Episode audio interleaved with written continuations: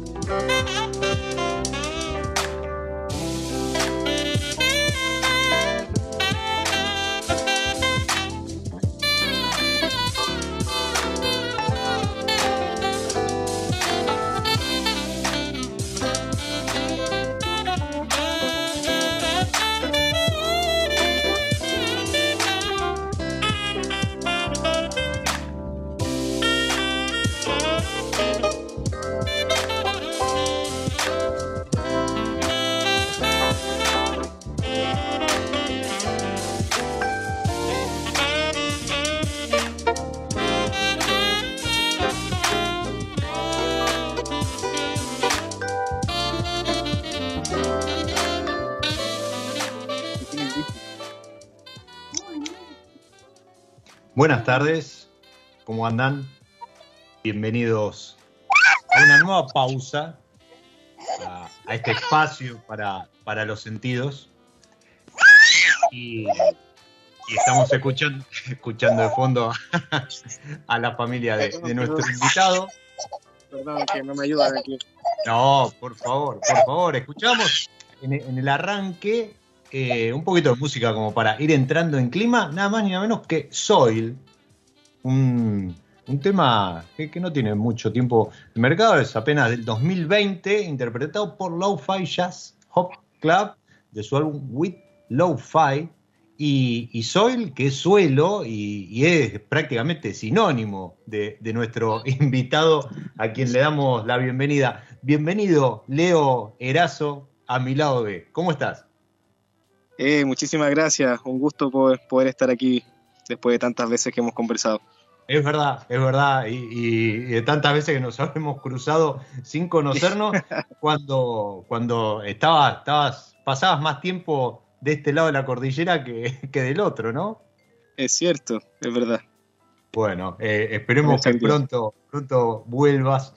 Eh, ya está abierta la frontera, ya, ya han eh, ingresado algunos compatriotas tuyos vía Mendoza. Pero bueno, ahora vamos a estar hablando un poco de, lo que fue tu, paso por, por Argentina, de, tu trabajo acá con proyectos personales, con proyectos más corporativos, pero eh, eh, ¿te sentís identificado con esto que decían en, el arranque, con, con, el suelo más que con la uva? Eh, yo diría que sí, sí, porque toda mi, mi especialización ha sido en el tema de suelo, mi, participación después en la, parte más estética de los vinos también ha sido en base al suelo. Eh, a través del suelo pude viajar mucho. Eh, antes, de, ir a Argentina yo viví fuera de Chile durante 12 años casi. Eh, así que no, la verdad es que ha estado muy... Hay una conexión muy fuerte en mi trabajo con lo que es el suelo.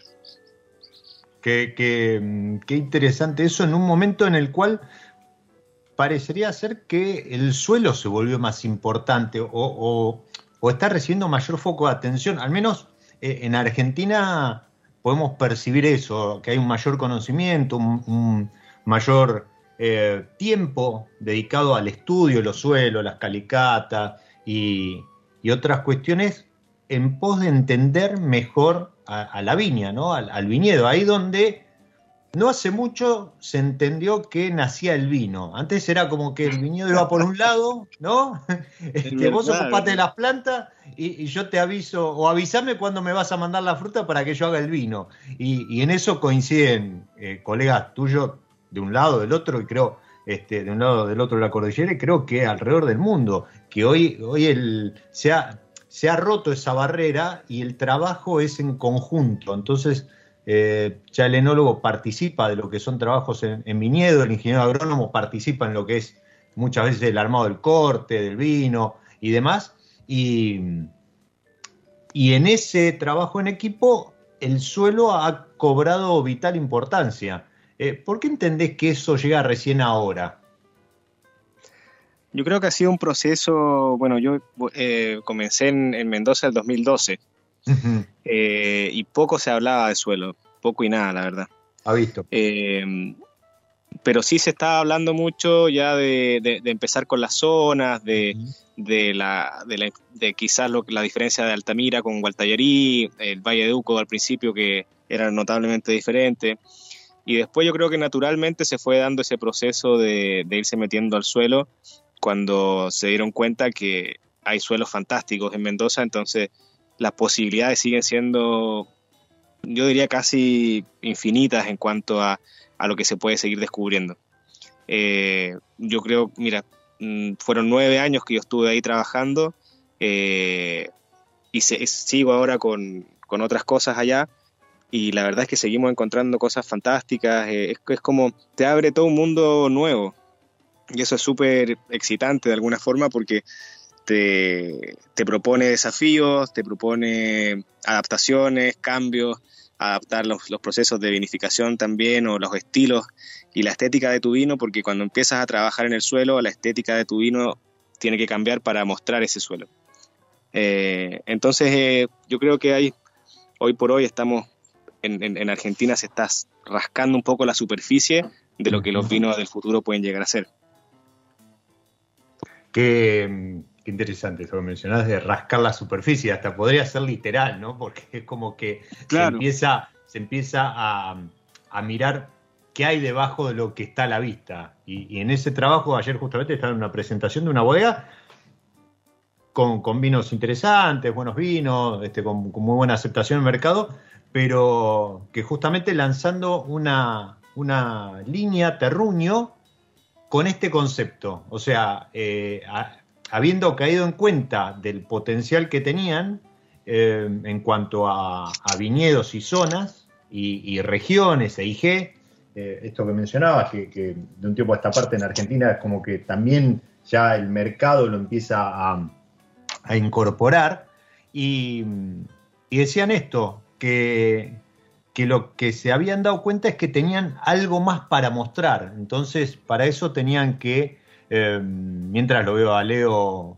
eh, mi lado B, ustedes saben que sale sin, sin imagen en, este, en esta nueva etapa eh, pandemia y pospandemia, pero Leo está con su cámara y lo, estoy viendo escorchar algo que, ah. ¡ay, sonó! ¡Qué lindo! Pensé que no estaba la cámara, que no la veo yo. Sí, sí.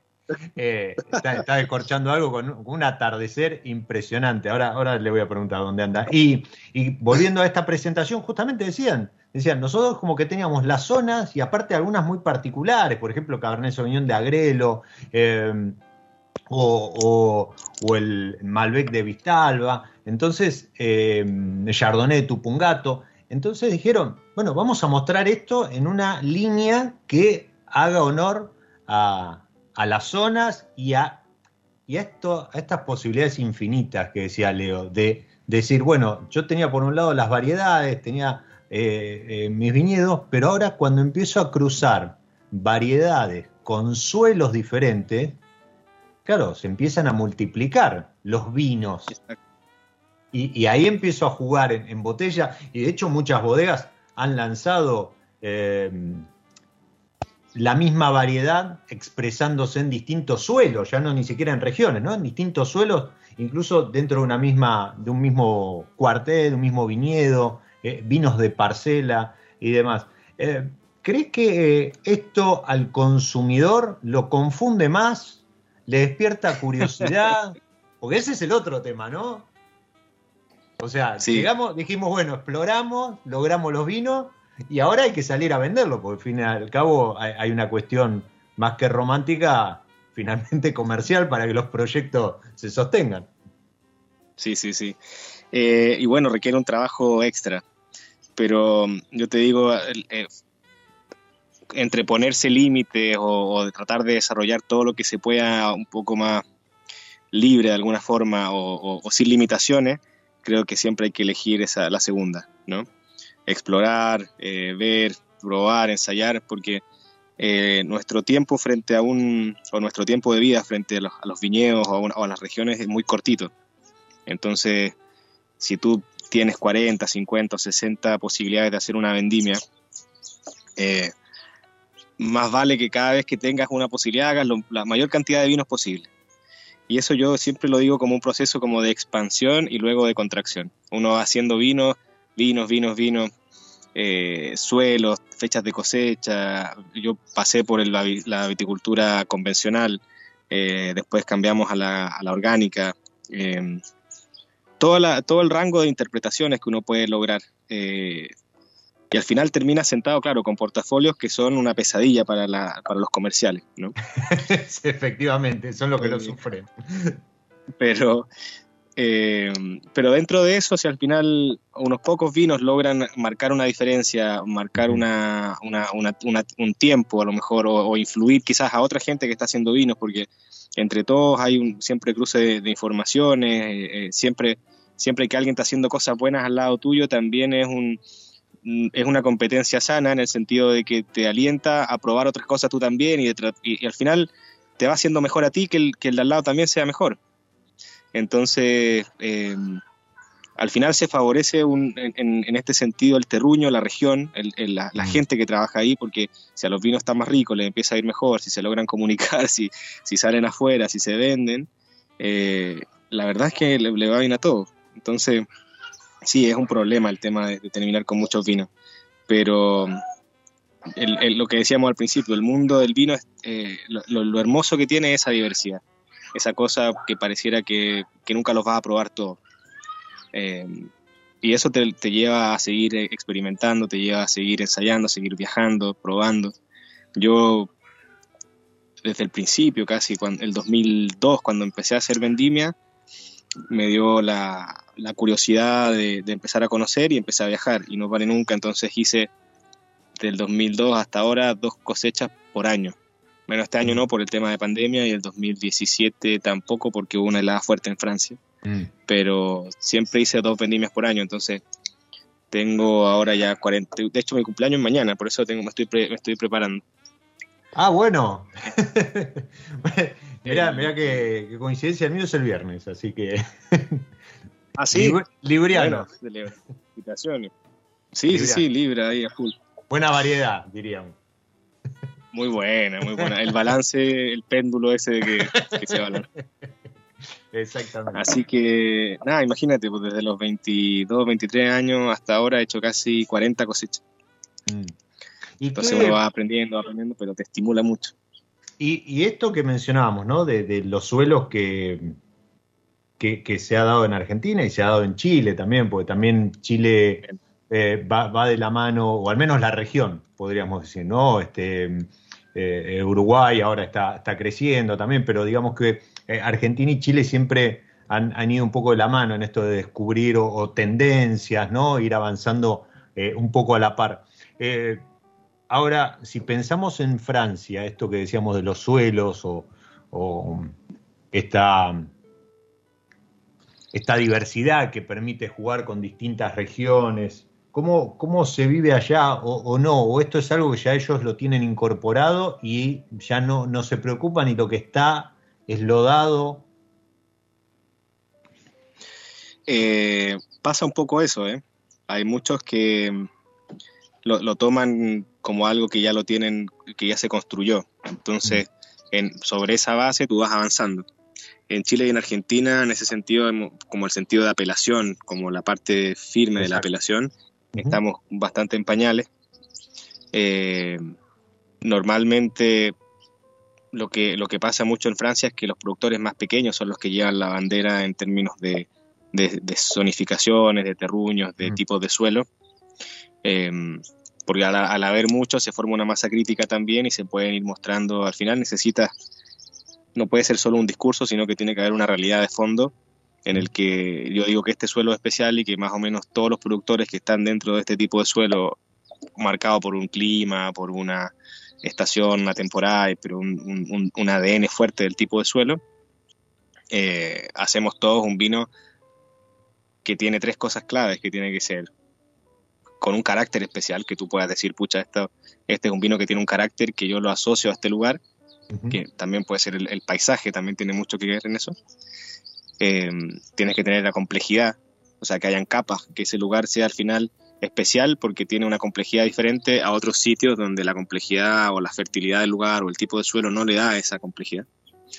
Y después lo que estamos ahora todos batallando es la longevidad, porque también necesitamos mostrar que esos vinos pueden envejecer, o sea, no envejecer y seguir vivos, sino que llegar a ser viejos y ser mejores. Mejores que... que Crecer en botella, ¿no? Crecer, exactamente, desarrollarse, decir, vale la pena que este vino que ahora tiene 10 años, en verdad lo guardé esos 10 años porque ahora está mejor. No porque llegó a tener 10 años y, todavía aguantó, no es que aguantó 10 años. Exacto, no es que llegó y está medio muriendo ahí conectado a una máquina que, que lo mantiene vivo, sino que llegó a estar en su plenitud a los 10, 12, 25 años, no sé. ahí te metiste en otro, en otro tema que también como que eh, de este lado estamos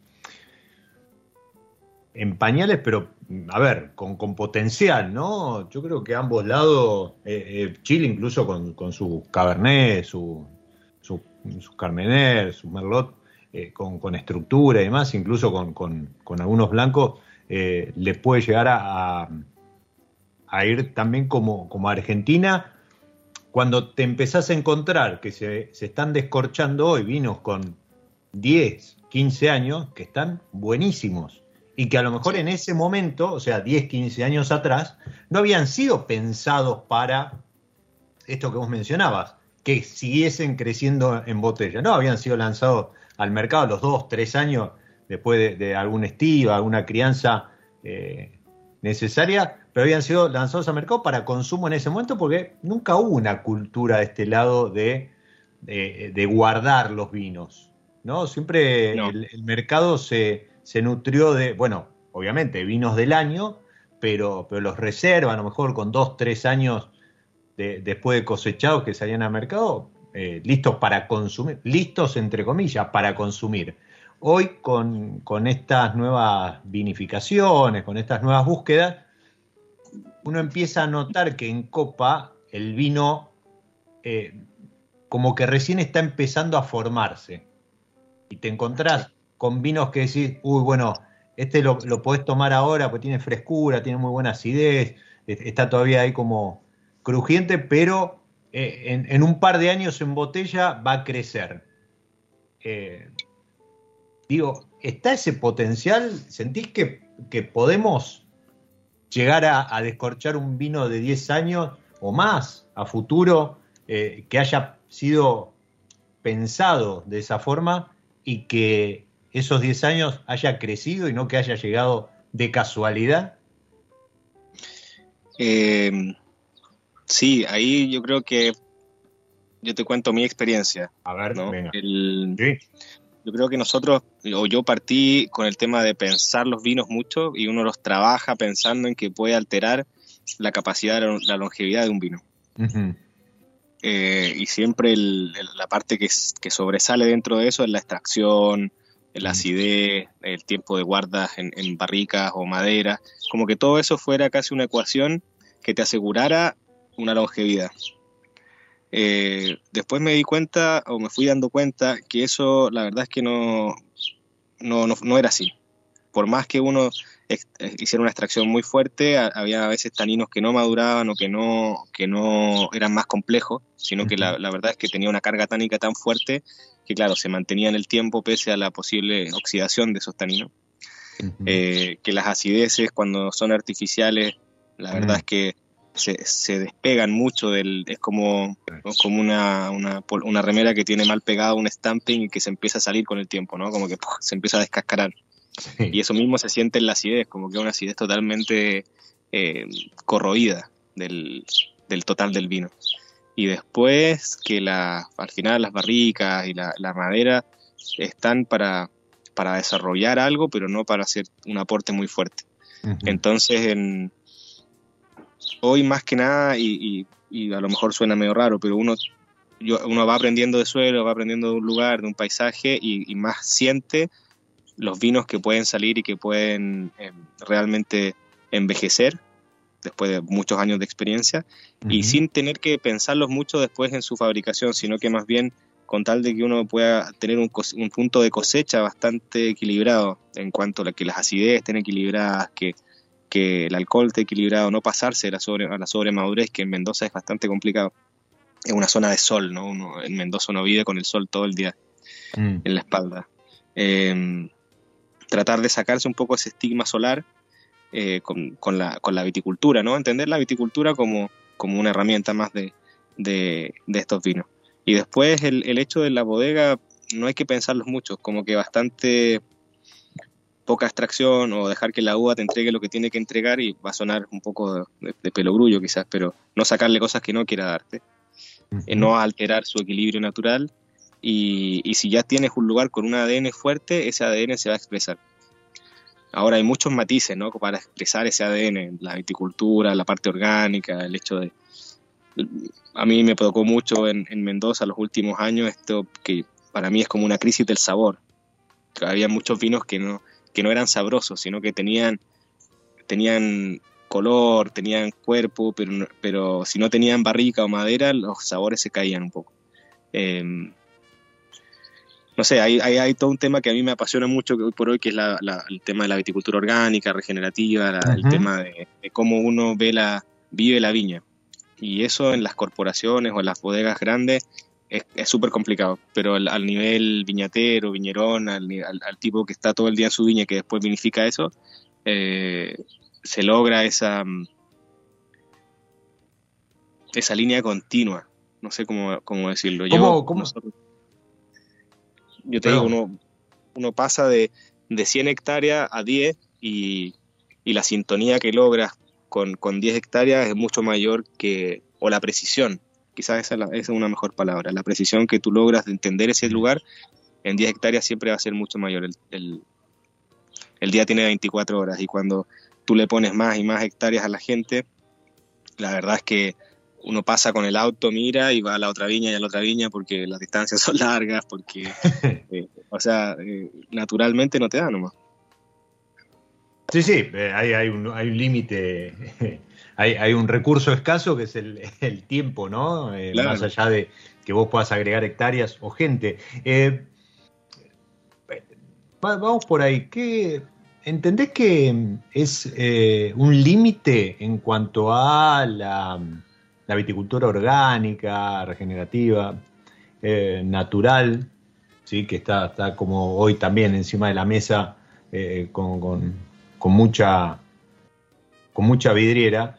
¿Crees que es un límite el, crecimiento de esto que mencionás, no? O sea, se entiende perfectamente lo que vos decís. O sea, vos tenés tus 10 hectáreas, es como que tenés ahí, lo tenés bien acotado, lo puedes atender como, como se requiere para ese tipo de, viticultura de la que estamos hablando, pero una vez que dijiste, bueno, logré mi vino con estas 10 hectáreas, ahora, claro, yo hice 100 botellas, por decir algo, pero el mercado le gustó y me pide 200, o sea que tendría que pasar a 20 hectáreas.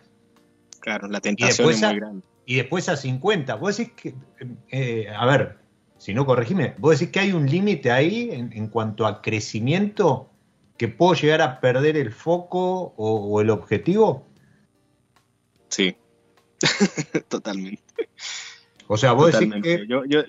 evidentemente hay capacidades, ¿no? hay gente que, podrá hacer un poco más, un poco menos de hectáreas, pero yo creo que 10 hectáreas para un proyecto pequeño, familiar, de 3, 4 personas y con precisión, de, para mi caso, son las 10 hectáreas es un límite. A lo mejor 11, pero el, el, tema es que la viticultura que uno empieza a hacer, que, que, de regeneración, empezar a conocer tu lugar, sobre todo porque el, cuando haces 100 hectáreas tienes como una receta productiva. O, tienes como muchas cosas bastante eh, manejadas al final, porque lo plantas de una cierta forma, lo fertilizas de una forma, lo trabajas de una forma y eso es bastante como se, se puede ocupar casi una receta. Ahora cuando ya empiezas a, romperte un poco el coco, a buscarle la quinta pata al gato, a tratar de expresar, y, no solo porque uno le, le baje esa, yo que sé, como una obsesión, sino que realmente cuando empiezas a ver los resultados de la naturaleza, cuando empiezas a ver eh, que los suelos están más vivos, que hay más eh, alternancia de, especies, cuando, cuando tu sistema se hace más fuerte por, por, aumentar la biodiversidad, cuando eh, te acercas a una fertilización mínima porque no tienes que, que, completar, sino que el, sistema se acerca más hacia un bosque, que, es como el pináculo máximo de la, de la, fertilidad misma. Nadie fertiliza un bosque y, y la fertilidad ahí es increíble. Eh, cuando uno empieza a imitar esa o, buscar en tu sistema, tratar de copiar eso como, como si fuera un bosque, eh, los vinos empiezan a mejorar es, increíble. Es el, es el, yin y el yang. O sea, si tu vino era bueno, a lo mejor va a ser 10 veces mejor. Si tu vino era malo, bueno, puede llegar a ser muy bueno. Entonces, em, hay un tema ahí, tú tienes obviamente un ADN, que es lo que te da el lugar, que eso para mí es fundamental, pero la manera de expresar ese sitio va en tu viticultura o, tu agricultura alrededor de esa, de esa viña. Em, y después ya la vinificación, bueno, eh, nosotros trabajamos en la, parte que, hoy día se conoce como vinificación natural, pero que es básicamente tocar poco, mantener el equilibrio, ocupar levaduras indígenas y y eso. Pero está todo el otro esfuerzo, el, gran trabajo está en, el, en, la parte anterior. En el, en el viñedo. En, replicar este, esta... A mí me pasaba, digo, naturalmente. Yo cuando llegué a Mendoza, el, el 2012 veíamos Calicata, el 2013, y encontrábamos lugares increíbles de esta roca calcárea, o de caliches, o y la verdad es que los vinos nos quedaban bastante malos, o bastante mediocres y, era bastante romperse el, coco también porque tú decías, pero pucha, entonces todo este trabajo, todo esto que hicimos, cuando estábamos súper, eh, va a salir un vino increíble y salía más o menos, ¿no? Eh, hasta que conocí a Alan York, que, trabajaba con Chacana, que trabajó ahí con, hormigas también. Y este tipo, la verdad es que miraba la, la, la, viña más como un jardín, siempre decía él, pero eh, esa conexión que después al, seguir a Claude Bourguignon y toda esa conexión entre la raíz y la roca está dada por la microbiología del suelo. Entonces cuando tú cortabas esa, esa unión íntima entre la raíz y la roca, la verdad es que puedes tener el, el terroir más increíble del mundo, pero eso nunca lo vas a poder expresar en tu uva y menos después en tu vino. Y, ahí también tiene, eh, influye la genética de la planta o, ahí la, bueno, la vida es, un, es una enredadera salvaje, ¿no? Este, está apenas domesticada por el hombre. Eh, claro. La adaptación debería ser también natural, ¿no? No, no debería influir tanto, pero, pero hay, hay algún tema ahí de, de estos clones que se preparan con determinados perfiles, me refiero a las plantas, ¿Hay algo de la genética ahí también que puede influir o, no? ¿O pasa a segundo plano cuando vos decís, yo tengo asegurado esto, estas 10 hectáreas, las estoy trabajando de tal manera, como un jardín, como bien decías? Ahora, ahora te voy a preguntar sobre cómo aplicás lo regenerativo en un viñedo, pero la genética de la planta, lo que vos vas a plantar ahí, ¿también influye eh, claro, la genética influye, influye mucho, influye en los portainjertos, pero yo te diría, es como, es como, es como una pirámide alimenticia. Tú dices, lo más importante es que, por ejemplo, tú en tu dieta tengas proteínas, carbohidratos y grasa. Esa es la base. Esa es tu base. Después, cuando vas para arriba, en este caso sería el tipo de roca o el lugar donde estás, el, el, clima, ¿no? Son, son, son, cosas clave. Cuando no tienes ningún, o cuando alguna de esas está fallando de alguna forma, eh, ya, ya partiste medio mal. Entonces, después, en el, en, el, en el eslabón de arriba, bueno, puedes ver, por ejemplo, de qué fuente son tus grasas, si son animales, vegetales, etcétera. Esto. Y ahí es donde entra, entra en el segundo escalafón, entra a importar un poco la genética de la planta, como eh, las selecciones clonales, las selecciones masales, o cómo esa planta eh, cumple muchos roles, porque el, el mundo de la, de la de la parte interior de la planta, del metabolismo de una planta, es, eh, cambia muchísimo de una, una garnacha, un cirá, entre variedades, por ejemplo, y después los, entre las, clonales mucho también. Y, lo, que, lo que comentabas recién respecto de eh, técnicas regenerativas, ¿cómo aplicas técnicas regenerativas en un viñedo? Eh, hay que, de alguna forma, devolverle la vida al suelo o tratar de que ese suelo sea muy vivo. Entonces, mediante los aportes que tú le puedas dar de materia orgánica, tú vas creando una fertilidad, hay que empezar a trabajar con cosas que puedan meter materia orgánica dentro del perfil de suelo. La vida en el suelo siempre necesita tres cosas muy básicas, que es materia orgánica, aire y agua. Si tú logras que esas tres cosas mediante tu manejo estén presentes, de alguna forma le estás dando opción a la vida. Y la vida, la verdad es que tú le das una opción o dos y tira para arriba. Es, impresionante. Al principio uno siempre se asusta porque lo primero que viene en un sistema deteriorado son lo que se denominan malos yuyos, las malas hierbas, malezas, ¿no? que, que, pueden competir o no, pero eh, cuando uno las ve como como plantas que pueden ayudarte a mejorar, porque al final van a traer materia orgánica, van a traer fertilidad, eh, fotosintetizan en el lugar, entonces son aportes de carbono que entran en el suelo, eh, te vas amigando con el sistema. El problema es que este, e, esa manera de hacer regeneración necesita paciencia, y eso es lo que muchas veces las empresas no tienen. Uno más a nivel pequeño se la puede bancar, eh, pero yo te digo, yo, yo el primer viñedo que puse en, viticultura regenerativa, los rendimientos se me fueron al carajo, o sea, cero casi. Hablando eh, técnicamente. pucha, pasábamos, imagínate, pasábamos de 5.000 es una viña vieja, de 5.000 kilos por hectárea a 200. Entonces, acá vendría el gerente comercial y te diría arranque, replante, se acabó, estamos perdiendo plata por todos lados, eh, esto es insostenible. Eh, y es verdad, si tú lo miras críticamente desde el punto de vista económico, es sostenible, no podéis producir porque el precio sea carajo, pero... El tema es que ahora, el, año pasado, ya volvió a 3.000 kilos. Pero esos 3.000 kilos que nos dio están increíbles. Va a ser un vino, yo creo que el mejor vino que hemos hecho. Entonces, después de 8 años de, haber pasado de estar en la UCI con, tratamiento intensivo, con alimentación intravenosa, a pesar de ser una viña vieja, yo le saqué todo eso, empecé a aprender, a ensayar, a cambiar el, sistema y hoy por hoy la viña vuelve. Eh, la veo con, fuerza, tú lo sientes en la, viña cuando tú la miras como está, si está como de, caída o, si la ves como, como con energía. Y, y después los vinos se dan un salto que, pucha, yo creo que, o sea, vale la pena totalmente esos 7, 8 años. Y ahora yo vamos a sacar un vino nuevo. Esto, esto todo que estás contando en, en Itata. Esto en Itata, sí. Bien. en Mendoza es más complicado porque en Mendoza como es, muy seco. Entonces te cuesta, te cuesta traer esa diversidad, te cuesta generar más vida en el suelo. La viña viene, viene naturalmente de un ambiente más boscoso que, que esquerófilo, ¿no? Que, que desértico.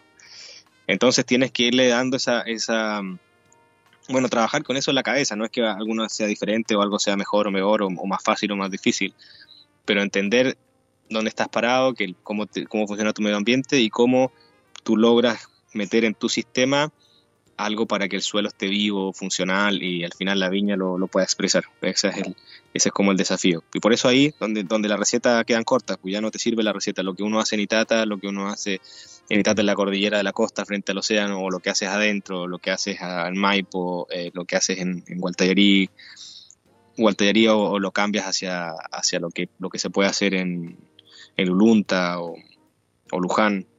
eh, son totalmente diferentes, son son situaciones distintas. Agrelo, Agrelo es súper diferente, Agrelo tiene una cantidad de arcilla, el suelo es otra cosa que, que Barrancas, por ejemplo, o donde está Finca Flichman. Bueno, ahí, eh, yo te digo, lo de Mendoza a mí me parece increíble porque el hecho de tener esa variedad como el Malbec que, que gozó de, un, de una reputación, que se ganó una reputación a nivel internacional y que la misma variedad pueda expresar el terruño, es una suerte o una casualidad o como uno pueda decirlo, o se alinearon los planetas de tal forma que van a seguir saliendo vinos más ricos y más ricos y más ricos. eh, no lo sé. Sí, sí, cuando, cuando decís, cuando crees que ya probaste todo en Malbec, este, sale uno nuevo al mercado que te vuelve a la cabeza y decís, pará, esto es Malbec. Sí, sí. Y, pero tiene algo. No, no, 100%. Decís, wow. O sea, esta elasticidad de la que se habla del Malbec eh, parece también no tener, no tener fin. Te propongo hacer una pausa dentro de esta pausa, ¿sí? Eh, con algo de música y, y, episodio a episodio la gente de San Felicien propone jugar con alguna variedad, eh, con, con alguna de sus etiquetas y algo de música, como decía recién. Para este episodio yo seleccioné el Cabernet Sauvignon de San Felicien. Yo estoy con una, con una copa de, de San Felicien Cabernet Sauvignon 2018 y es impresionante cómo se le nota esa pimienta negra.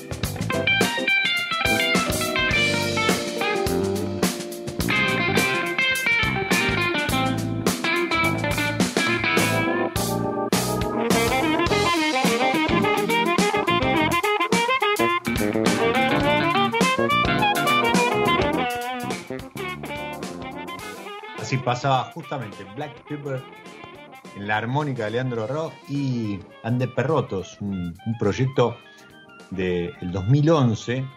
Esto es jazz argentino de Buenos Aires y, y una versión en vivo de, esta, de este track, Black Pepper, de su álbum Primogénito. Y seguimos disfrutando de... ¿Perdón? Está buenísimo, me encantó. ¿Te gustó? Sí. De- Debe estar tan bueno como el blanquito ese que estás tomando. Blanquito, no, no, por desmerecer, porque aparte, con, con- yo decía hace un rato, lo veía en cámara a Leo, este, le está pegando el sol del atardecer, acompañado con una copa de blanco. ¿Qué, qué estás tomando? Torontel. Un Torontel. De una viña de 120 años. ¡Wow! Eh, Torontel es como acá se le dice al torronté, una versión del torrontés de, de granito de viña vieja de clima oceánico, ¿no? Marino. Rico. Y, y te preguntaba por Itata hace, hace un rato, porque entiendo que es tu lugar en el mundo, ¿no? Después de haber recorrido, vinifi- eh, vinificado, vendimiado y vinificado en, otro, en otros rincones, ¿Itata es tu lugar en el mundo? Qué difícil pregunta. Me encanta Itata. Me encanta Bien. Itata. Lo disfruto. eh, hay mucho por hacer. Mm. Planté la viña acá, eh, la bodega está acá, o el galpón, ¿verdad? Una bodega, un galpón de, de lata. Eh, me encanta el Itata, pero me gusta mucho Mendoza también. Siento una, una cosa muy fuerte ahí en, en Mendoza. Me encanta ir a Mendoza. Eh, ¿Y, y te veremos de vuelta por acá? Eh, la idea, hay un proyecto ahí que yo creo que van a salir unos vinitos a- hacia fin de año. Eh, hemos estado trabajando también en la criolla, que me costó mucho, Mm. mucho tiempo porque cuesta encontrar criollas en, en buenos, en buenos tipos de suelo y, y apareció un viñedito viejo por ahí perdido en, en Tupungato, así que vienen unas criollitas, viene un, un semillón naranjo. El semillón siempre me ha gustado, de revólver lo hice durante mucho tiempo. Sí. sí. Cabernet Franc, Algunos todavía poco- están lagrimeando, lagrimeando ese revólver. Vamos a revivirlo, vamos a revivirlo. no se puede vamos. llamar revólver por, por problemas. Mm, no, bueno, sí. Pero- Sabemos cómo es la parte comercial, justamente. O mejor dicho, no, de, de marca, más que, más que comercial. Y, y te iba a preguntar por eso, porque, a ver, sacando proyectos corporativos, ¿no? Como las hormigas o, o algún otro en el que haya participado, pero eh, te solés correr de, del mainstream de variedades. O sea, en, en proyectos personales no, no vas eh, por el Carmener o, o el Cabernet Sauvignon en, en, en Chile o no vas por el Malbec o el Chardonnay en, en Argentina. Eh, no digo que no, no lo hagas, pero digo, te identificás mucho con esto, ¿no? Criollas, con semillón, semillón naranjo, eh, Pinot Noir, este, Pinot Noir también, de. Eh, Noir de hace, hace, hace poco descorché uno que estaba, pero increíble. Y, y creo que del otro lado, en Itata también. Y, y ahora quiero que me cuentes un poco esto del nombre de, a los viñateros bravos. Pero, pero ¿es así? ¿Te, te, te tira más o, o es un desafío personal en ir, el ir en busca de este tipo de variedades? Siempre hay un, hay una, un, un- un- un amor por lo más difícil, ¿no? Por, por el camino menos, menos transitado. Eso de, de ensayar variedades, sobre todo que eh, han sido ninguneadas por- durante mucho tiempo por la industria, miradas en menos, mal clasificadas, que al final, si uno lo ve, son variedades de uva. No, no sé por qué ese escalafón social que, que se han ganado algunas variedades como más arriba y otras de, clase baja. Eh, y después está el tema de, de que cuando yo encuentro un suelo, que eso fue lo que me pasó en Itata, en Itata yo partí antes de ir a Mendoza en el 2010, Ujú. eh, encuentras como que el suelo es increíble, tienes las viñas sin portainjerto, la- las temperaturas son bajas, hay, hay, hay una brisa constante de, de la costa fresca, eh, como, que, como que toda la ecuación cerraba muy bien, solo la variedad era, no era nombrada, pero al, al empezar a trabajarla bien, al, te da unos vinos increíbles con lo que te decía al principio, con mucho carácter, son especiales y, y al final en un mundo del vino lo que yo siempre me pregunto, ¿no? ¿Por qué alguien iría a elegir un vino mío? ¿Por qué alguien iba a decidir de tomarse una copa habiendo un supermercado, una góndola llena de, tantas, tantas opciones. Eh, cada vez más, además. Y cada vez más, y no va a parar nunca, no va a parar nunca. Cada vez más vino, cada vez mejores vino. ¿Por qué alguien en el mundo va a decir, me voy a tomar una botella que hizo el Leorazo? Eh, es raro esa decisión. Entonces, buscar algo que sea diferente, algo especial, algo, un, lugar en el mundo, buscar tu, tu, vino en el mundo, buscar tu, tu, transmitir tu esencia, tu personalidad. Hacer. Y también, por el otro lado, está el bancarse la decepción, ¿no? O sea, mm. hay un tema ahí de ego súper fuerte, sobre todo cuando uno hace algo, lo muestra, siempre eh, espera que, que sea un éxito, un suceso, o, que a la gente le guste. Y también puede pasar lo contrario, que tú digas, mira, tengo una propuesta, esto dice este vino como yo pensé que iba a salir lo mejor, este es el vino, y también asumir que a veces puede no gustar, puede ser una porquería, o, pero bueno, es parte de es parte de crecer, ¿no? Es parte de, ir aprendiendo, es parte de, de mejorar, es parte de, hacerse cargo también uno de lo que, no sé, no sé cómo decirlo, pero me imagino que debe ser como cuando la gente escribe malos libros, malos libros, malos libros, hasta que saca uno bueno, ¿no? y, que, no se rindió en el proceso.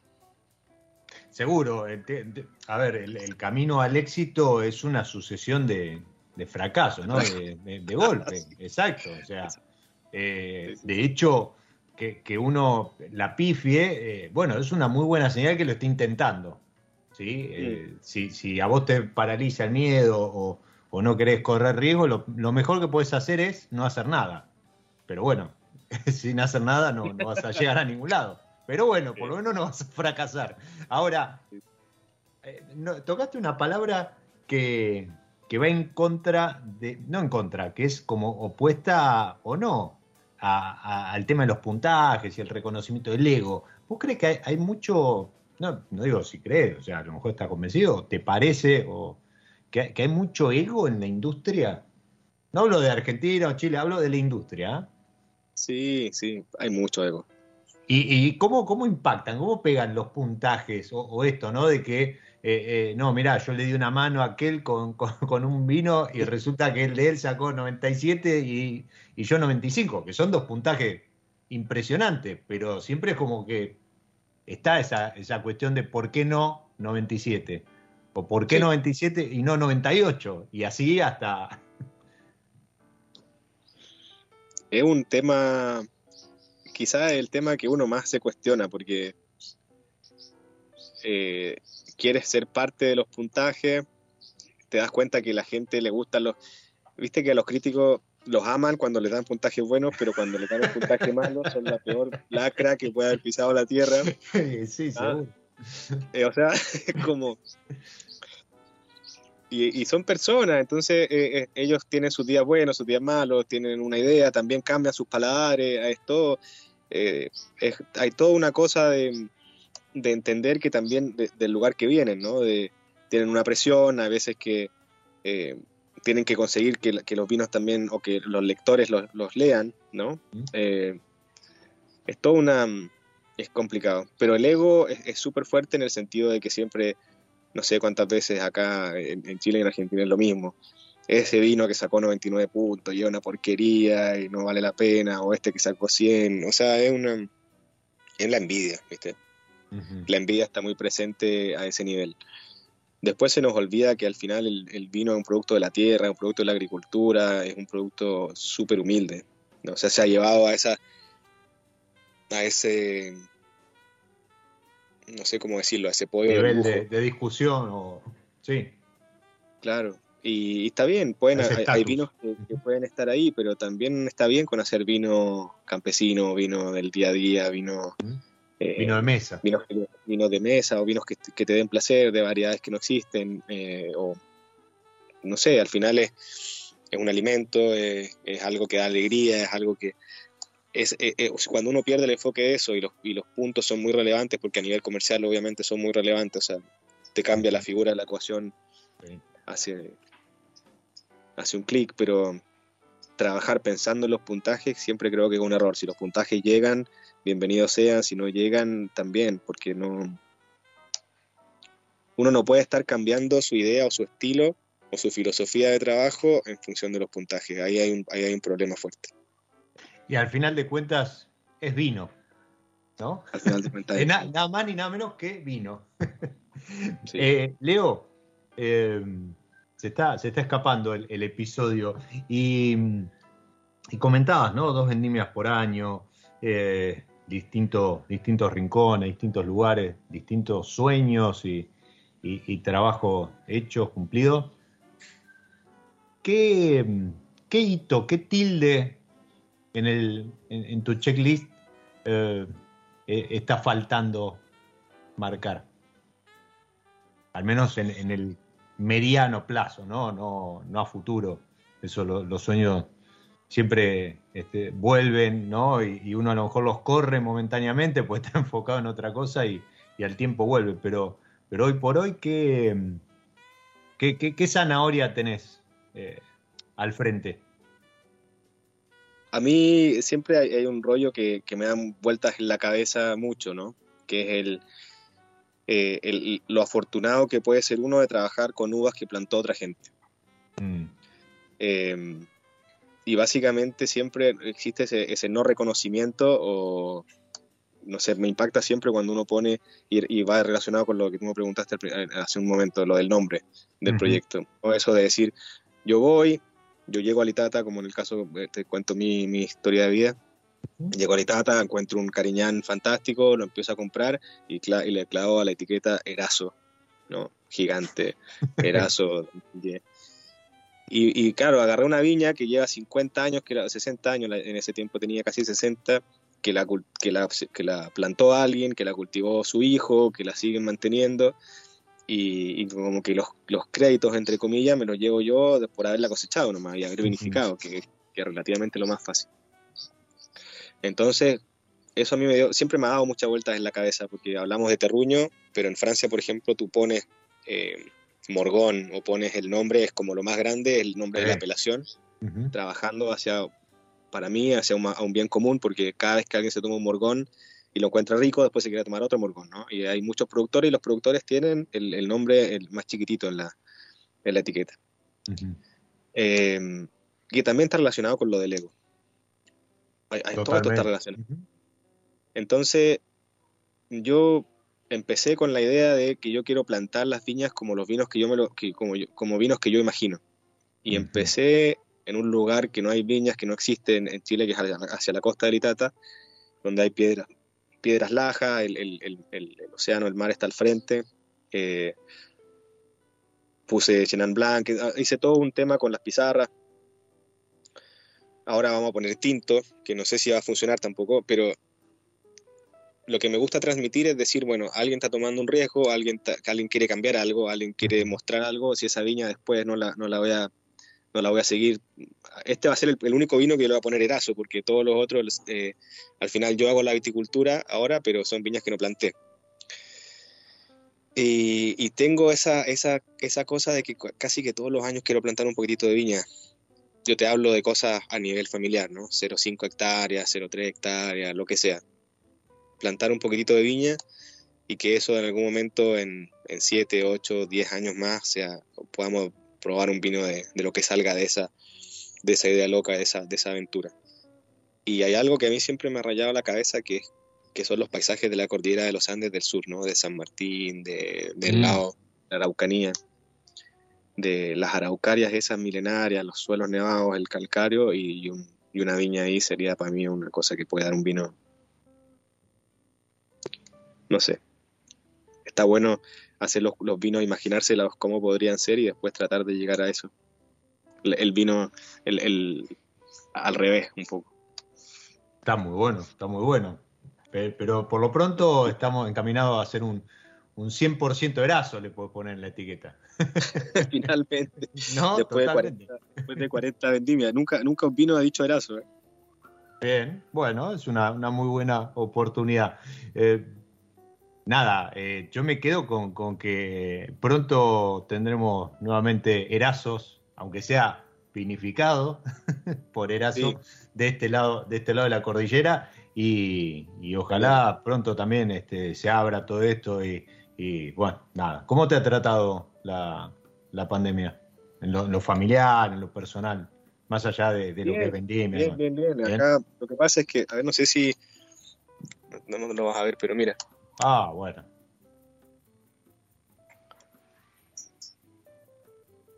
No, increíble. Increíble. No, lo que, lo que se escucha, lo que se escucha, sí, los que están del otro lado escuchando, habrán escuchado justamente cuando giró Leo para, para mostrarme el atardecer ahí sobre una, sobre una sierra.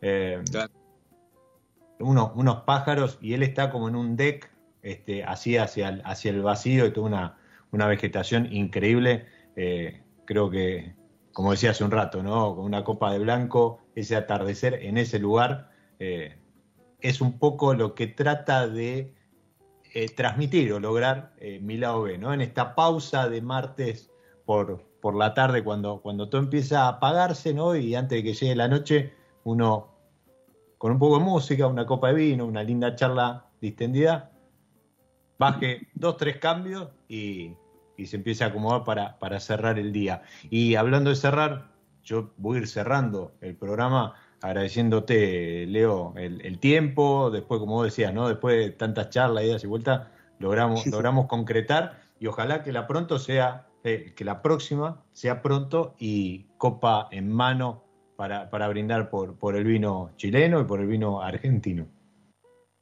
Por el vino del, nuevo viejo mundo. Exactamente, del, cono sur, que, que, ahora incluso hasta se ha sumado Bolivia, también está, está creciendo ahí con, con, algunos, con algunos vinos. Eh, Perú está haciendo algo, algo grande también, ¿no? Es como que se despertó la viticultura en Perú y empieza a, acompañar su propia gastronomía que, que, tanto necesita del vino del lugar, que, es un poco lo que estuvimos hablando. Y, pegamos la vuelta y volvemos al lugar, que es lo, que dio inicio a esta charla. Leo, nuevamente, muchas gracias por haber pasado por mi lado. No, muchas gracias por la invitación, un abrazo grande y ya probaremos las cosas nuevas. Siempre hay, vinitos que probar, así que... Siempre, siempre. que no se corte, diríamos, acá en Argentina. y, a los que están ahí del otro lado, como siempre, les digo, también gracias por haber acompañado. Estaba Leo ahí saludando sobre el final. Marcelo, también un abrazo grande. Soy Diego Migliaro, este es mi lado B y les deseo que disfruten. Chao. Abrazo. Abrazo. Nos encontramos en cualquier momento en otro episodio de Mi lado B.